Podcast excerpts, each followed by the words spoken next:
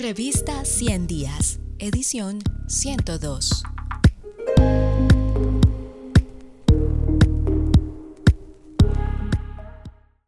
Treinta años de esfuerzos por democratizar a la policía. Llegó al fin la oportunidad. Víctor Barrera y Sebastián Beltrán.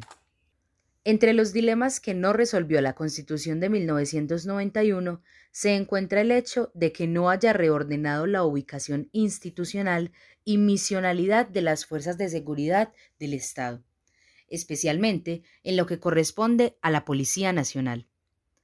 Al concebirse como un pacto de paz para algunos, este habría sido un resultado ideal, sobre todo si se tiene en cuenta que incorporó elementos progresistas en muchas dimensiones de nuestra vida pública. Los constituyentes apuntaron en otra dirección cuando abordaron este asunto.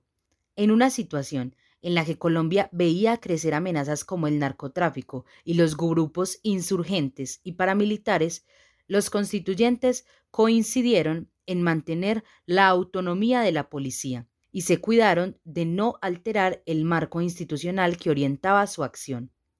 A juicio de la Corte Constitucional, la nueva Carta buscó consolidar las aspiraciones ideales con las necesidades coyunturales en esta materia.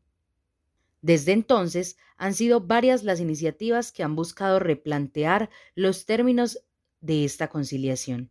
El hecho de que 30 años después y a casi cinco de haberse firmado el acuerdo de paz, estemos discutiendo nuevamente la necesidad de recuperar la naturaleza civil y democrática de la Policía Nacional, muestra que la tarea sigue pendiente y demanda de una opinión mejor informada por nuestra historia reciente a fin de resignificar las aspiraciones de nuestra Constitución e imaginar nuevas fórmulas para sacar adelante las transformaciones necesarias.